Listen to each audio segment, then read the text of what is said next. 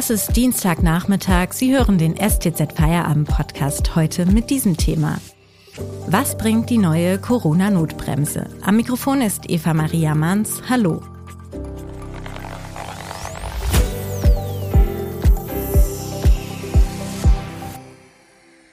Das Bundeskabinett hat heute eine Änderung des Infektionsschutzgesetzes beschlossen.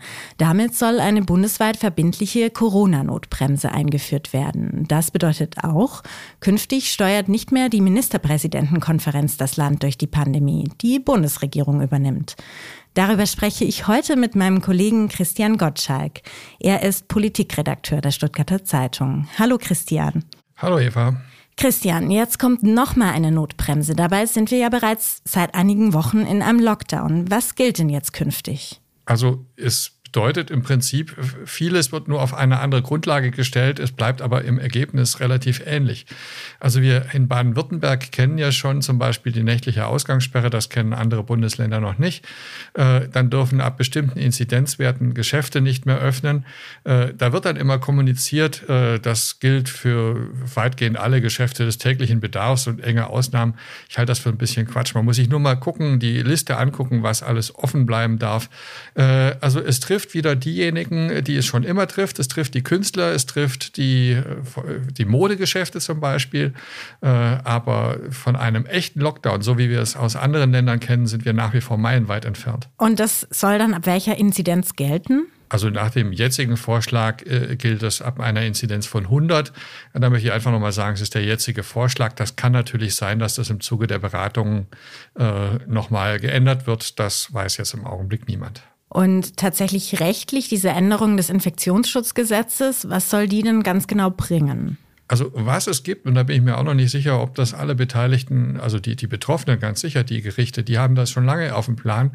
Äh, da wird es zu einer radikalen Verschiebung kommen, weil wir haben bisher die Situation, dass das Infektionsschutzgesetz praktisch sagt, ähm, ihr könnt Länder, ihr könnt Verordnungen erlassen.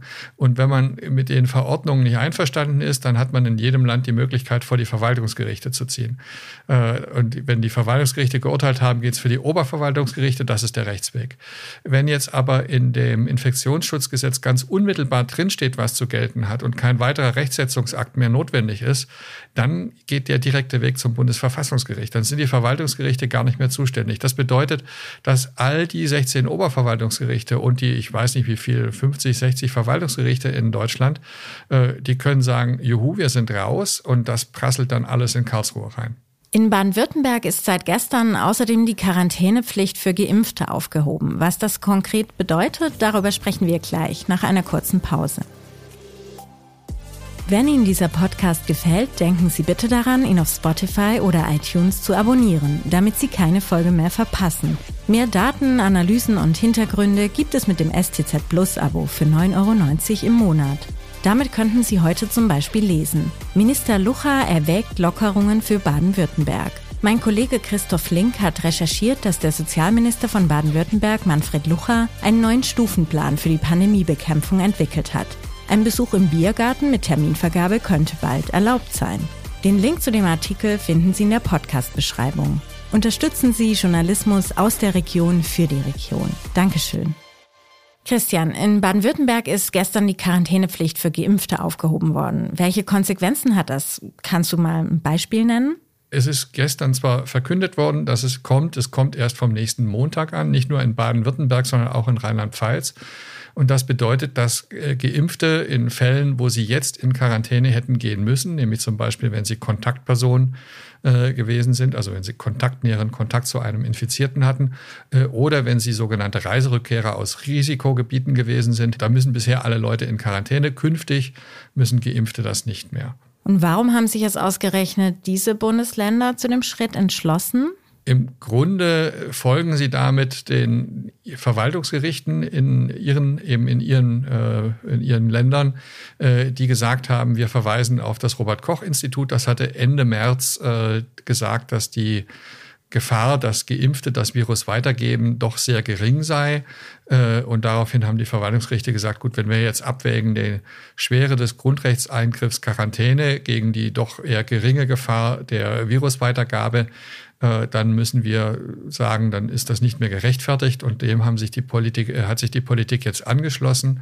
Und wirklich gerade eben zehn Sekunden, bevor wir hier angefangen haben, diese Sendung aufzuzeichnen, äh, kam die Meldung, dass Berlin äh, ebenfalls diesen, also das Bundesland Berlin ebenfalls diesen Schritt gehen will äh, und ihn sogar noch weitergehen möchte, weil äh, Geimpfte künftig dort auch äh, wieder einkaufen gehen sollen, sofern die Geschäfte offen haben. Christian, deine Einschätzung. Die Änderungen des Infektionsschutzgesetzes, ist das jetzt der ganz große Wurf in der Pandemiebekämpfung? Nein, das ist es nicht. Äh, Im Grunde äh, ist es eine, eine Verlagerung, aber ganz vieles, also fast alles von dem äh, wäre heute schon möglich. Die Ausnahmen sind immer noch riesig.